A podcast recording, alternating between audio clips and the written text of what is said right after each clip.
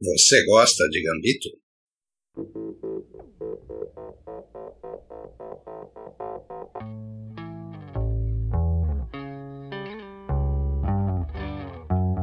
Podcast, o primeiro podcast brasileiro sobre xadrez. Hoje é sexta-feira, 13 de novembro de 2020. Eu sou Alexandre Sigrist e esse é o Podcast.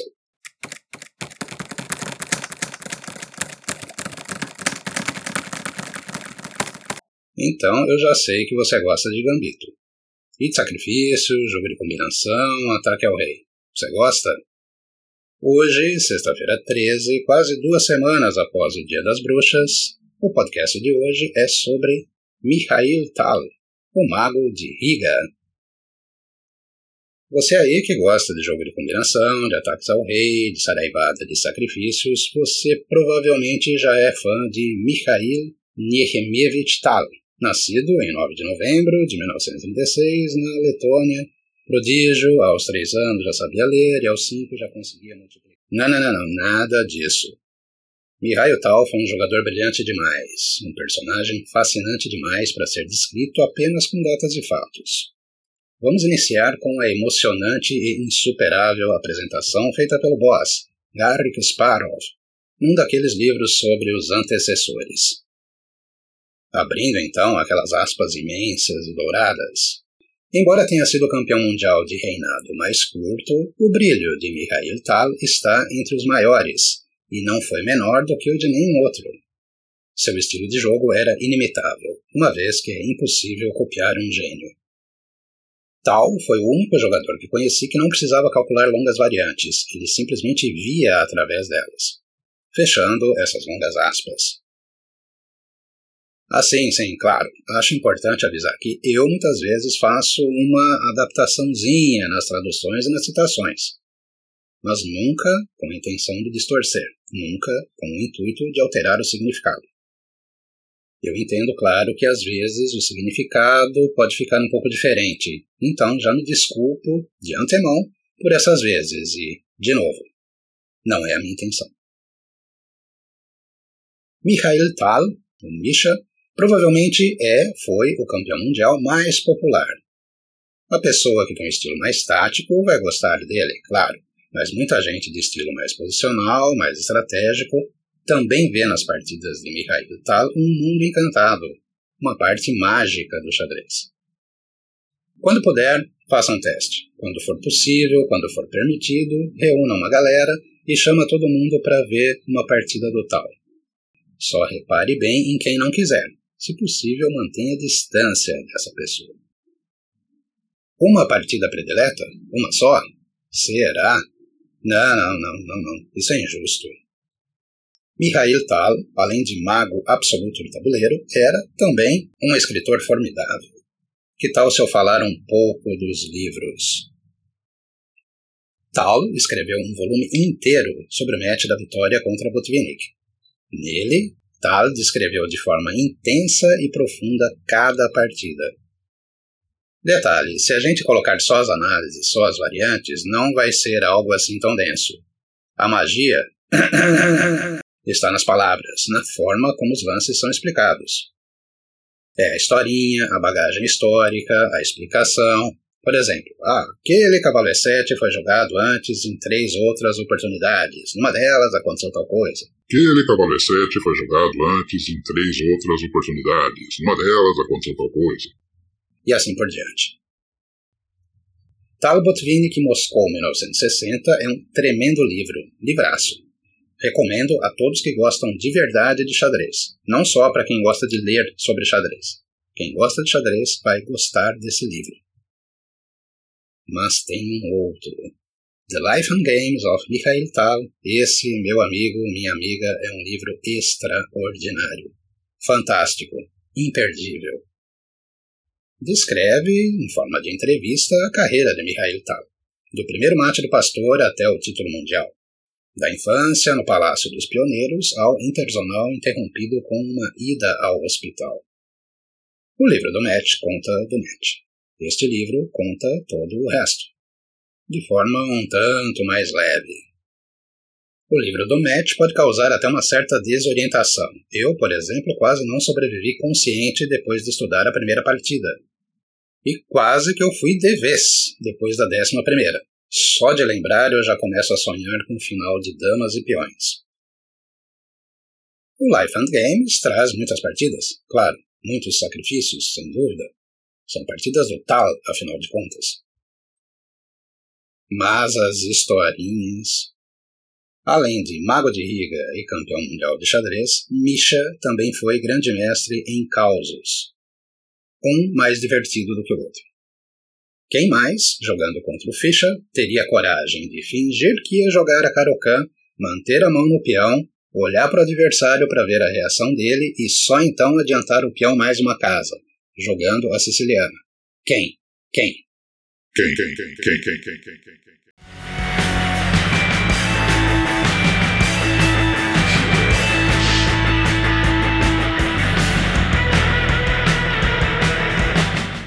Vou tirar, vou pensar duas histórias do livro.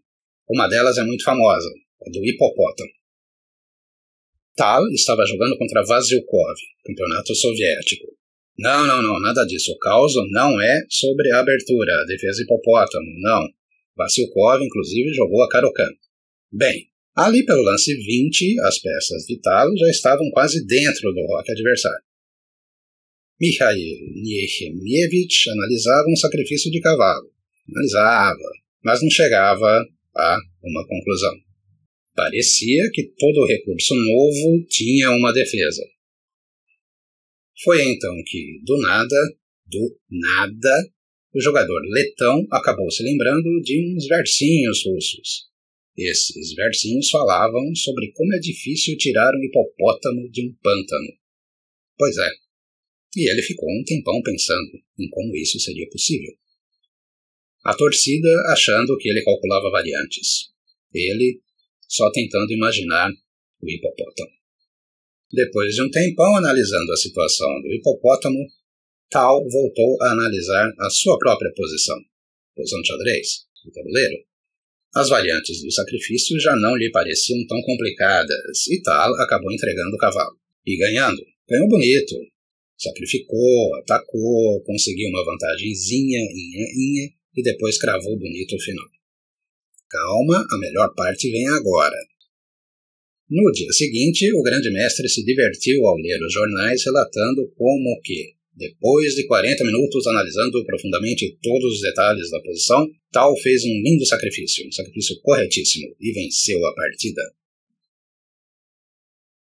A outra historinha não é engraçada, mas é emblemática. Bem antes de ser um forte grande mestre, ainda bem jovenzinho, Mikhail Tal enfrentava Alexander Koblenz. Koblenz, inclusive, depois veio a ser o treinador principal de Mikhail Tal. Naquele relampagão nervoso antes do controle de tempo, Koblenz deve ter se atrapalhado na anotação e, ainda faltando um lance, resolveu se levantar da mesa e dar aquele passeio pelo salão de jogos. O controle era o dos 40 lances. A partida ainda estava no 39. Tal chamou Koblenz e informou que ainda faltava um lance. Não obstante, Alexander Koblenz não confiou muito no jovem adversário mas mesmo assim voltou a se sentar e fez mais um lance. Depois, Koblenz conferiu a planilha e viu que Misha tinha razão. Tal já estava perdido. A chance era tentar alguma coisa no apuro de tempo, no relâmpago. Uma vez que Koblenz já havia escapado da seta, Tal abandonou. Perdeu a partida, mas ganhou o respeito de Alexander Koblenz. E ganhou também um treinador para a vida toda. Se estivesse vivo, Tal completaria 84 anos. Deixou este nosso plano em 1992. Ele era simplesmente muito brilhante e muito genial para permanecer aqui por muito tempo. Que bom que ele esteve com a gente.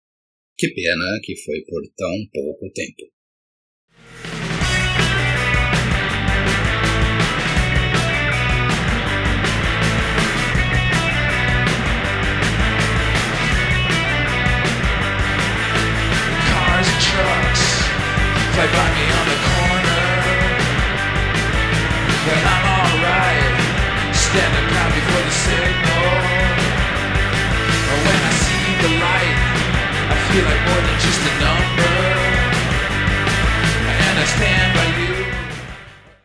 A segunda-feira foi riquíssima em memórias enxadrísticas.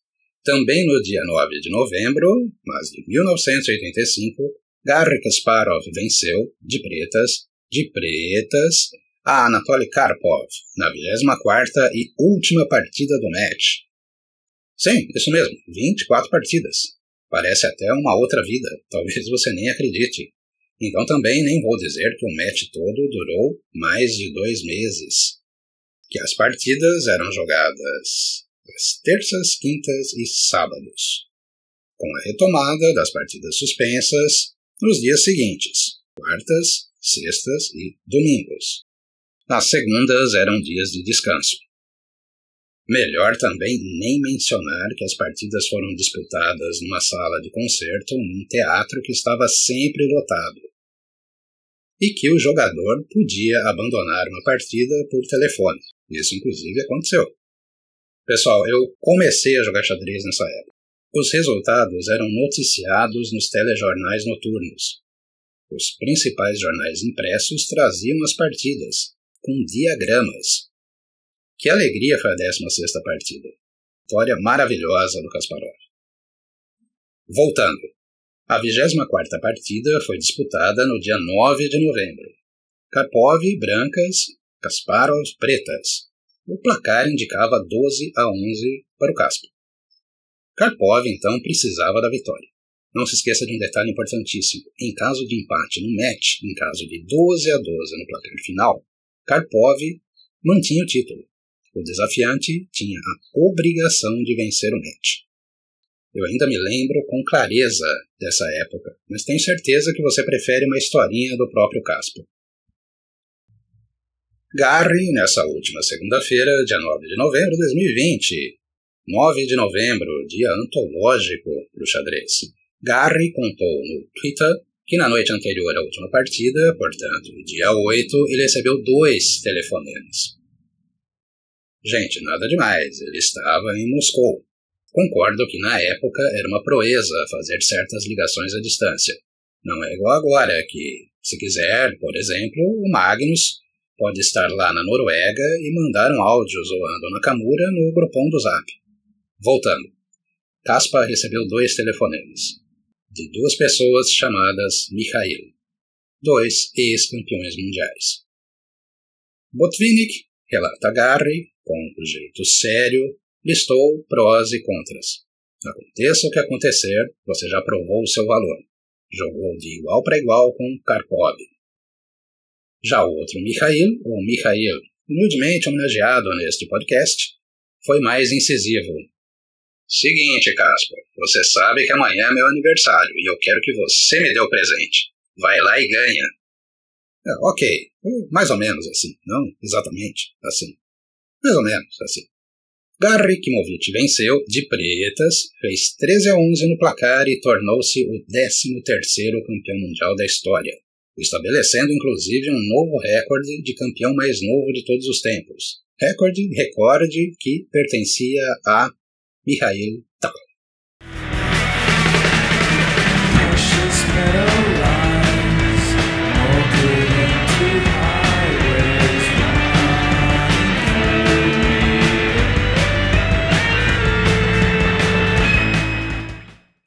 Aquele, Aquele abraço. abraço, abraço, abraço Os abraços de hoje vão para essa imensa lista de pessoas queridas que fizeram aniversário nos últimos meses.